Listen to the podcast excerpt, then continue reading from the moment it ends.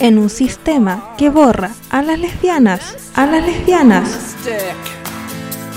Nace el programa que busca lesbianas en todos los ámbitos y en todo el planeta.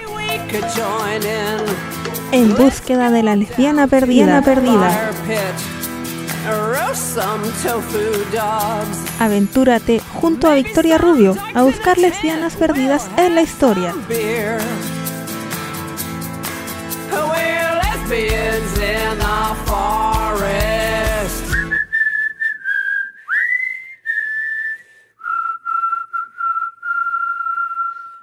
Bienvenidas a esta nueva edición de En búsqueda de la lesbiana perdida.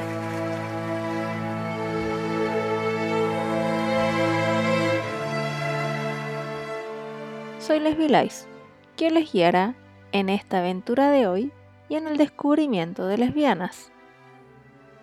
Hoy les voy a contar sobre una lesbiana escultora y artista estadounidense que inspiró a la obra de otra lesbiana, de la que hablaré la próxima semana.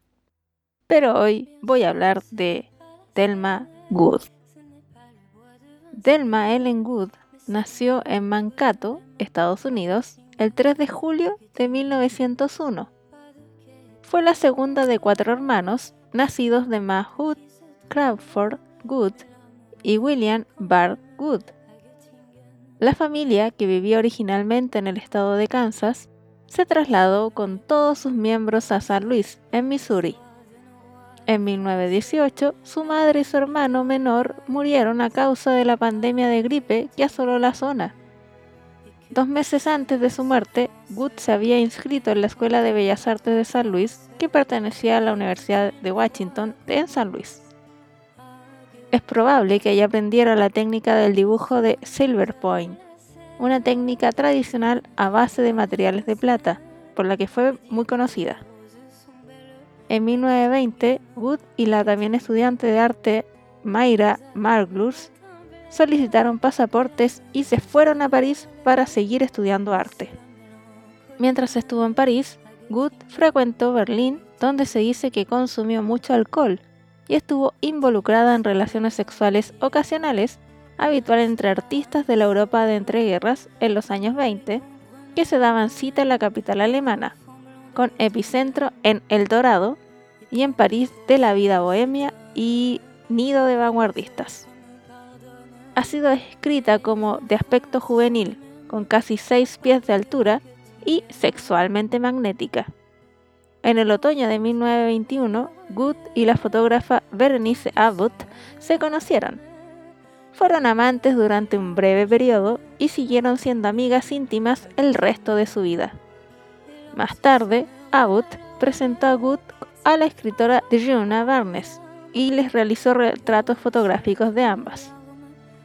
Good también tuvo una breve relación con la poeta Edna St. Vincent Millay a principios de los años 20.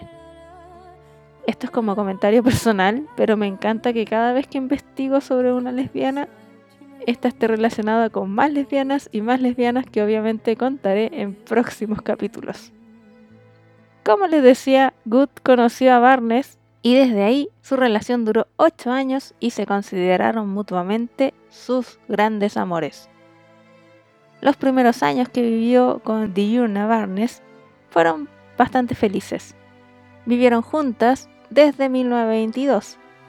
Según las cartas que Barnes escribió a Natalie Barney, conocida lesbiana de la que hablé hace muchos capítulos atrás y que es como un vínculo de todas las lesbianas de los años 20, Barnes y Good llevaban una vida tranquila y productiva.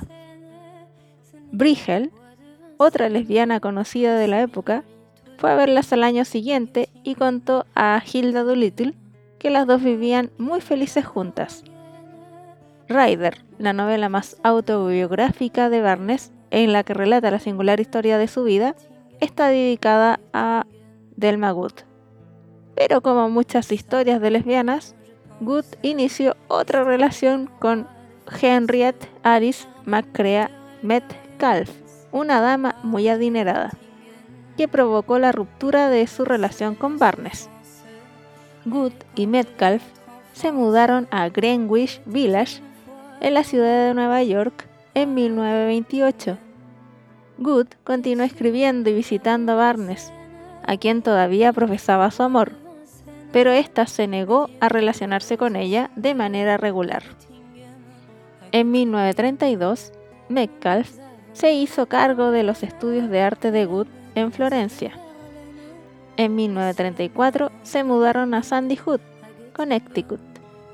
En Westport, Connecticut, Good comenzó un negocio de catering gastronómico que finalmente fracasó.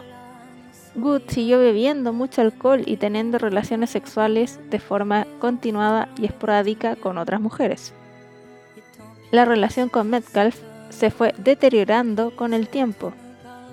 En 1936, Barnes publicó El bosque de la noche, su novela más conocida, en la que retrataba a Good bajo el nombre de Robin Bott. Esta se sintió molesta y tergiversada, afirmando posteriormente que la publicación del libro le había arruinado la vida. Entre 1942 y 1943, su relación con Metcalf llegó hasta el límite de la ruptura. Good continuaba manteniendo diversas relaciones y carecía de un empleo remunerado. Metcalf le ofreció dinero para iniciar una nueva vida y terminaron su relación tras 16 años. Una vez que se completó la separación, se dice que Metcalf nunca volvió a hablar con Good, incluso cuando solicitó verla en su lecho de muerte. En 1943 inició una relación que duraría 27 años con Margaret Benren, un agente inmobiliario y de anticuarios y se mudó a su casa en Monroe, Connecticut. Estuvieron juntas hasta la muerte de Good, que falleció a causa de un cáncer de mama en el Hospital Danbury en 1970. Sus cenizas fueron enterradas en la parcela de la familia Benren en Bridgeport, Connecticut. Aunque sobrevive un poco de su trabajo, muchos de sus dibujos acompañan los trabajos de Barnes. El cuaderno de bocetos de Good de un viaje a Berlín permanece en el legado de Barnes en la Universidad de Maryland. Su trabajo se basó sobre todo en representaciones de la naturaleza. Realizó una exposición en París que causó gran sensación, según relató el Nueva York Telegram, ya que la obra posee una belleza intrínseca que resulta delicada y exótica. Los dibujos en Silver Point de Wood se perdieron pero se sabe que se exhibieron al menos una vez en Milch Galleries, en la ciudad de Nueva York en 1931, donde Mary Phantom Robert los analizó favorablemente. En las memorias de Montparnasse de John Glasgow aparece como Emily Pine junto a Wilma Torrance, que hace referencia a Dejuna Barnes. La describe como una chica alta, guapa, de mirada aturdida y de pies muy grandes. La autora Sarah Schulzman dedicó a Thelma Good su novela de 2018, Maggie Terry. En una entrevista afirmó que Good era históricamente una de las peores novias del mundo que ha existido. Era la pésima novia de Dejuna Barnes y la enloqueció tanto que fue su musa. ¿Conoces lesbianas que estén presentes en el arte, música, ciencia, cómics, literatura, cine u otra forma de creación o acción y sientes que es necesaria de conocer en este mundo? Me lo puedes hacer saber al correo de radiomedales.gmail.com. La idea es promocionar a la mayor cantidad de lesbianas.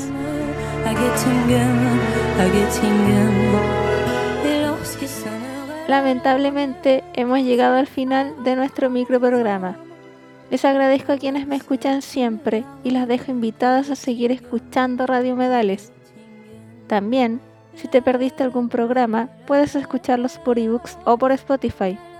En ebooks están todos y en Spotify los 20 últimos. Ahora me despido. Hasta la próxima semana. Acá termina un nuevo capítulo de En búsqueda de la lesbiana perdida.